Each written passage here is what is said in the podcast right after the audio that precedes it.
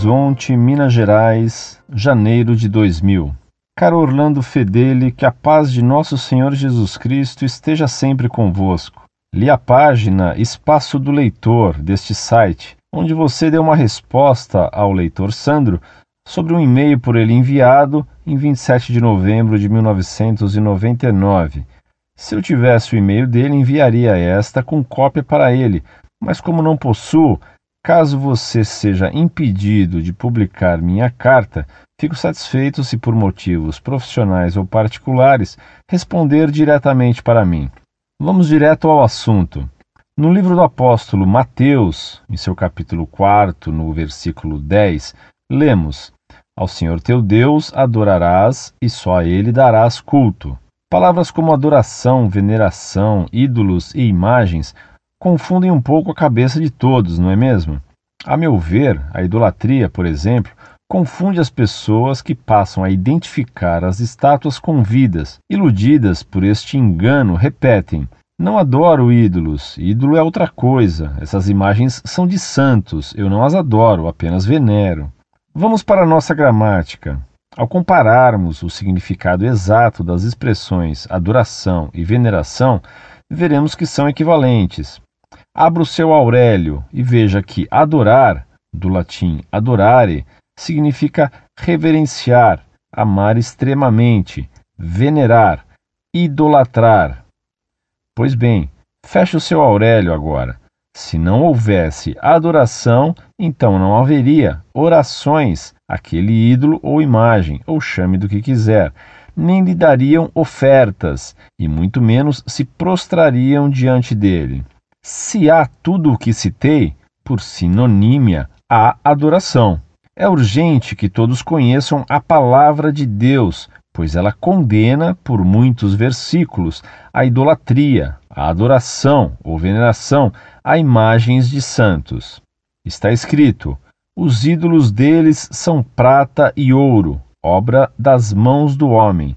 Tem boca, mas não falam, tem olhos, mas não veem, tem ouvidos, mas não ouvem, tem nariz, mas não cheiram, tem mãos, mas não apalpam, tem pés, mas não andam, nem som algum sai da sua garganta. Semelhantes a eles sejam os que fazem e todos os que neles confiam. O salmista, ao falar em mãos e pés, com certeza não está se referindo a serpentes, a bois, a leões ou a ratos. E além do mais, quando queremos ver toda sorte de animais, dirigimos-nos ao zoológico e não à Igreja Católica, tida por alguns como única e verdadeira. Em outra visita questionarei este assunto, na palavra de Deus, mesmo porque nas laterais e nos altares das igrejas o que vemos não são figuras de animais, mas sim, muitas vezes em tamanho natural, imagens de homens ou mulheres que têm mãos, pés, olhos, garganta, nariz, ouvidos e etc. Nas Escrituras também lemos: para que não vos corrompais e vos façais alguma imagem esculpida na forma de ídolo, semelhança de homem ou de mulher, semelhança de algum volátil que voa pelos céus, semelhança de algum animal que rasteja sobre a terra, semelhança de algum peixe que há nas águas debaixo da terra, Guarda-te, não levantes os olhos para os céus, não sejas seduzido a inclinar-te perante eles, e desculto àqueles, coisas que o Senhor teu Deus repartiu a todos os povos debaixo de todos os céus.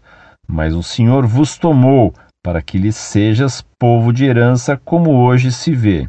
Estação de Deuteronômios, capítulo 4, versículos 16 a 20 para que você, caro Orlando Fedeli, sempre se lembre antes de digitar a seguinte frase: Não há contradição nenhuma em nosso Deus, querendo desta forma achar que os evangélicos, protestantes, como você erroneamente nomeou, isolam determinados textos, como por exemplo o famoso Deuteronômios, capítulo 16, versículo 21. De outros textos, eu vos digo que os evangélicos não isolam textos, Pois se você tiver a curiosidade, que a princípio parece não ter tido, de abrir, pode ser a sua Bíblia, o segundo livro de Reis, capítulo 18, versículos 3 e 4. Abre aspas. Fez ele o que era reto perante o Senhor, segundo tudo o que fizera Davi, seu pai. Removeu os altos, quebrou as colunas e deitou abaixo o poste ídolo e fez em pedaços a serpente que Moisés fizera, porque até aquele dia os filhos de Israel lhe queimavam incenso e lhe chamavam Neustã. Ezequias fez o que era reto diante do Senhor, porque o amava e queria servi-lo com inteireza de coração. Prossigo. Disse-nos Jesus Cristo: Eu sou o caminho, a verdade e a vida. Ninguém vem ao Pai senão por mim. E ainda, e farei tudo o que pedirdes em meu nome, para que o Pai seja glorificado no Filho. Se me pedirdes alguma coisa em meu nome, eu o farei. O apóstolo Paulo, inspirado pelo Espírito Santo, escreveu: Porquanto há um só mediador entre Deus e os homens, Cristo Jesus. Creio eu, corrija-me, na palavra que para chegarmos a Deus não dependemos de santo, os doze apóstolos, nem Frei Damião, nem Madre Teresa de Calcutá, nem Irmã Dulce ou Irmã Benigna, nem Padre Cícero ou Eustáquio, pois Cristo é bem claro e nem precisa ser muito inteligente para saber que é somente através de Jesus Cristo, sem intermediários, que se chega a Deus gostaria de desafiá-lo a publicar na íntegra e responder na coluna Espaço do Leitor, uma vez que sou não assíduo, mas leio a homepage Monfort Associação Cultural. Conhecereis a verdade, e a verdade vos libertará. Em tempo, não sou protestante, pois nasci no Brasil. Respeito é bom e nós gostamos. Protestador e contraditório Saul, Ave Maria cheia de graça, o Senhor é convosco. Lucas capítulo 1, versículo 28. Bendita és tu entre todas as mulheres. Lucas capítulo 1, versículo 43. Senhor Saul, o Senhor começa desejando-me a paz e termina me desafiando e insinuando que não respeito os outros. Como prova de seu respeito evangélico, o Senhor me diz: quando queremos ver toda sorte de animais, dirigimos-nos ao zoológico e não a Igreja Católica, etc. E me diz ainda no final de sua carta, tendo esquecido o que me escrevera sobre o zoológico no meio dela: respeito é bom e nós gostamos. Eu também gosto de respeito, mas não consideraria respeito quem, por falso respeito por mim, me deixasse em erro. Eu agradeceria quem me mostrasse algum erro para me corrigir e para me salvar, porque o respeito pela pessoa exige que não se respeite seus erros. É o que faz qualquer professor ao corrigir as provas de seus alunos queridos. Aceito sim o seu desafio e publicarei sua carta com prazer. Ela é divertida e divertirá bem os nossos leitores. Não se queixe das aproximações que farei, em devolução da sua, e que serão divertidas também. Depois de me desejar a paz, o Senhor vem armado contra mim para me desafiar ao combate como se eu fosse Golias. Eis, pois, Saul, qual novo e heróico Davi, armado com o pai dos burros, o dicionário, e com textos escolhidos e mal lidos da Sagrada Escritura. E é a primeira vez que Saul imita Davi. Mas se Saul, que não era nada bom, profetizou entre os profetas, 1 Reis, capítulo 19, versículo 24, porque o Senhor, que também é Saul, não poderia me desafiar heroicamente qual novo Davi. Eis, pois, Saul, hoje entre os guerreiros da internet, querendo posar de sábio profeta, dicionarista e teólogo, com Bíblia protestante e dicionário a tiracolo.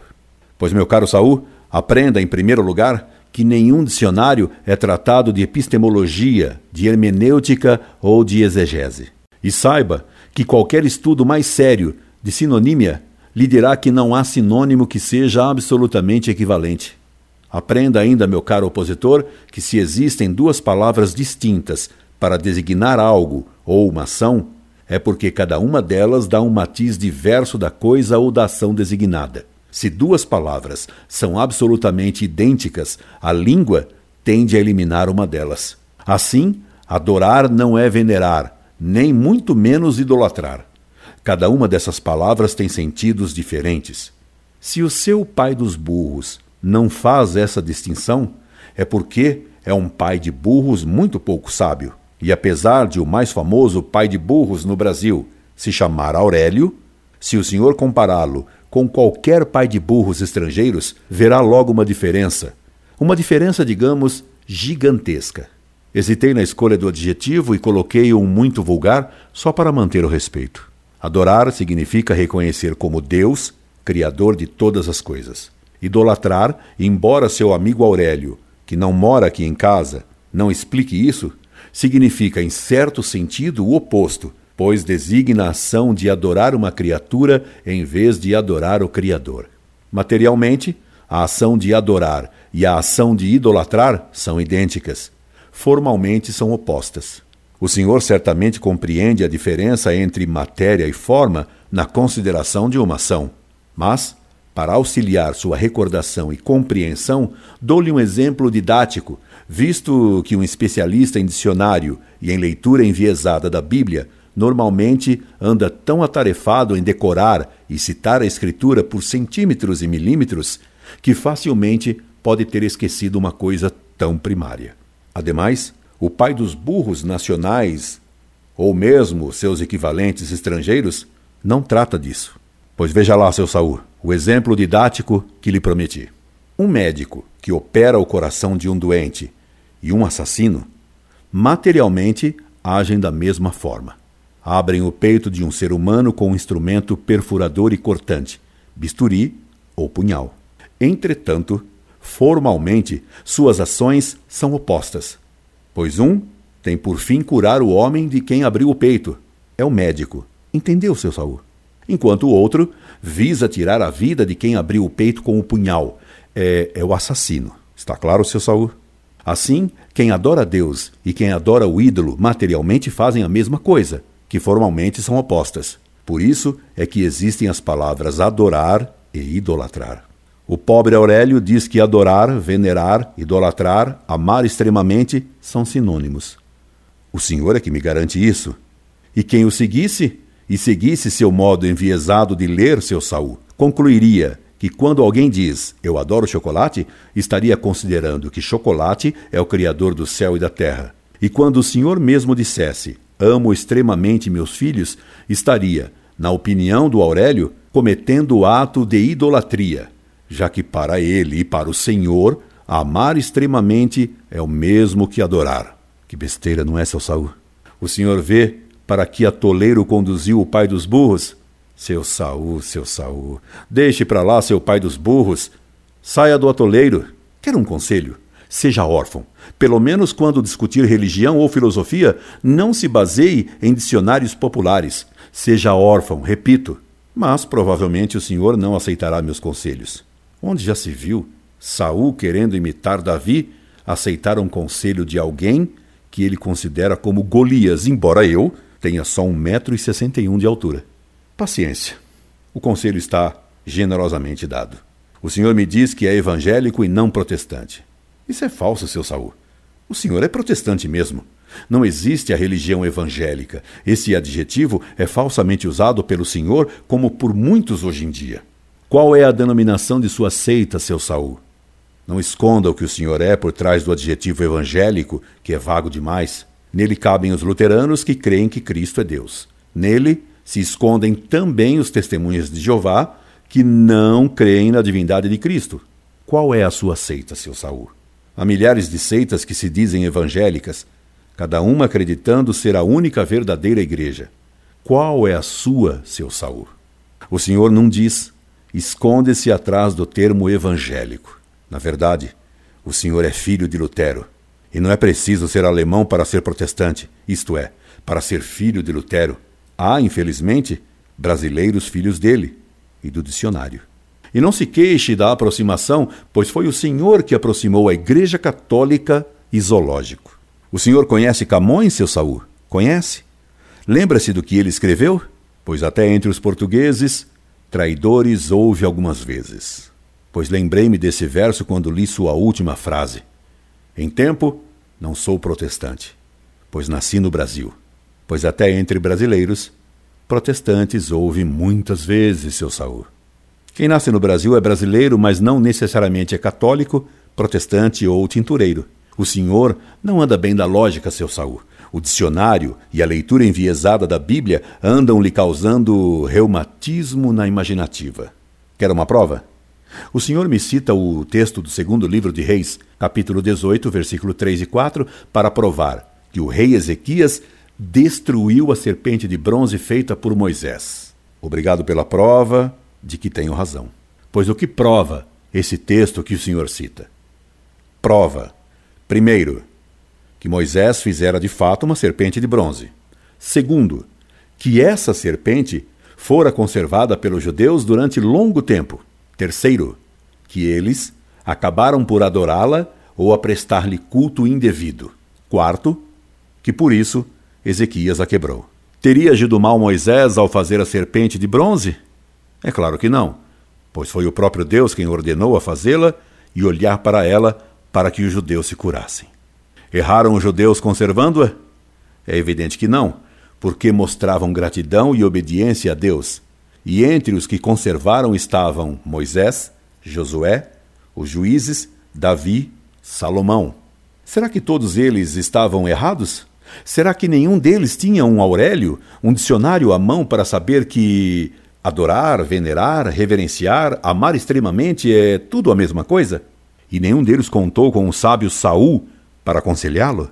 Por que durante tantos séculos Deus e seus enviados permitiram que se guardasse a serpente de bronze?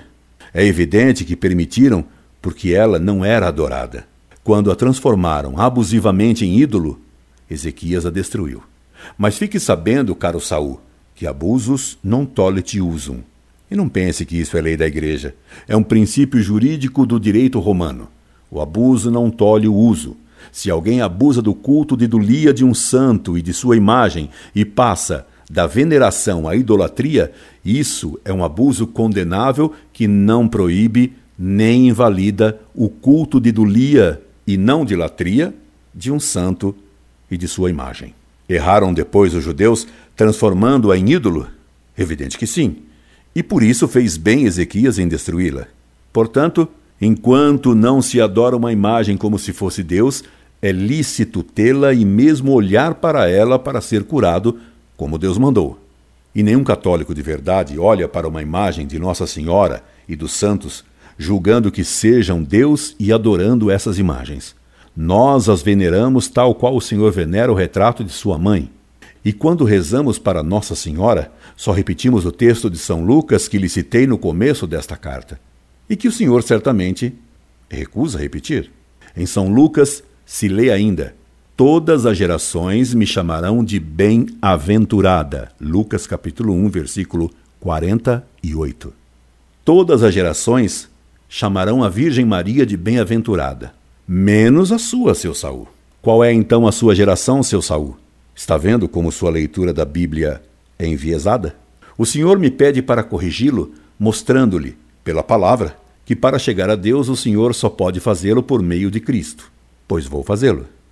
Pergunto-lhe antes de tudo: como é que o senhor soube que Cristo é nosso único mediador? Por acaso Cristo apareceu ao Senhor? Não acredito. Cristo não parece para qualquer Saul. O senhor me dirá que conheceu Cristo lendo os evangelhos, por meio dos evangelhos. Mas então houve um meio estabelecido pelo próprio Cristo para conhecer a ele. Nosso Senhor Jesus Cristo escolheu doze apóstolos para ensinar a todos quem ele era. E quem não ouve esses mediadores de Cristo, não ouve o próprio Cristo. Quem vos ouve, a mim ouve. Lucas capítulo 10, versículo 16. Cristo exigiu que ouvíssemos seus apóstolos e evangelistas como mediadores segundos entre Deus e nós. E a Pedro ele disse: E tu, depois de convertido, confirma teus irmãos. A nenhum outro ele deu essa missão. E o senhor, seu Saul, recusa, como todo protestante, ser confirmado por Pedro. Cristo poderia ter vindo ao mundo adulto, quis vir por meio de Maria Santíssima. Seu Saul não aceita o que Deus estabeleceu, porque seu Saul, especialista em dicionário, acha que entende a Bíblia e só aceita da Bíblia o que ele, Saul, acha certo, e só é certo o que seu Saul acha. Seu Saul, como todo protestante, diz que crê na Bíblia, mas seleciona o que quer crer na Bíblia. O protestante diz que crê na Bíblia, mas não crê no que ela diz. O protestante faz da Bíblia um ídolo. Quer mais uma prova de que o Senhor não aceita tudo o que há na Escritura? Nosso Senhor Jesus Cristo, na hora da sua morte, no Calvário, deixou-nos Maria Santíssima por mãe, ao dizer a ela e a São João: Mulher, eis aí teu filho. Filho, eis aí tua mãe. João capítulo 19, versículos 26 e 27. Na sua Bíblia, seu Saul, existe esse texto? Claro que existe. Só que esse texto o Senhor não aceita, porque não quer aceitar Maria Santíssima como sua mãe. Pois fique sabendo, meu caro Saul, que só tem a Deus por pai quem tem Maria por mãe. O Senhor só se tornará Davi se aceitar aquela que Deus escolheu como meio para vir até nós. Se aceitar que Cristo a estabeleceu como medianeira entre ele e nós. Por isso está dito que aos pastores e aos reis foi indicado que deveriam encontrar o Redentor com sua mãe. E o Senhor pensa, bem erradamente, que poderá encontrar a Cristo desprezando a Mãe Santíssima dele. E pensa que poderá haver uma igreja de Cristo fora do fundamento que ele mesmo estabeleceu. Tu és pedra, e sobre esta pedra edificarei a minha igreja. Mateus capítulo 16. Qual é a sua igreja? Quem a fundou? Desde quando ela existe? Se ela não foi estabelecida sobre Pedro, ela não é a igreja única de Cristo. É por isso que a igreja católica é a única igreja de Deus, a única, verdadeira, fora da qual não há salvação. Sim, a verdade vos libertará, disse-nos Jesus. E seu Saul, pobre seu Saul, continua atado em seus preconceitos, que são os óculos que deturpam o que o Senhor lê. A verdade nos liberta, e a verdade só a possui íntegra e perfeitamente a Igreja Católica Apostólica Romana, fora da qual não há salvação. Esperando tê-lo agradecido e desejando-lhe a luz da fé verdadeira, despeço-me. Incorde e aso sempre, Orlando Fedeli.